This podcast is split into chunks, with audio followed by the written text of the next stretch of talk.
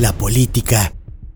La política es más molesta y más baja que una llanta ponchada.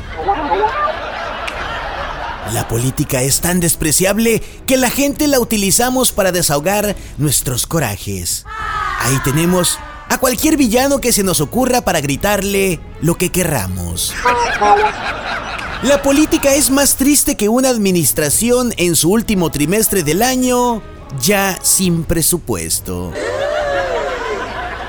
La política es tan perversa que aún no entiendo cómo no han escrito un cuento de princesas donde la bruja malvada es la política. La política es un salto de fe que millones hacemos por mesías paganos.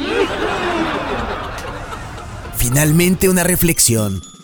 Cuando un político anda en campaña y te ofrece un cambio, realmente te está ofreciendo un cambio, pero de villano en esta eterna historia de malos gobiernos.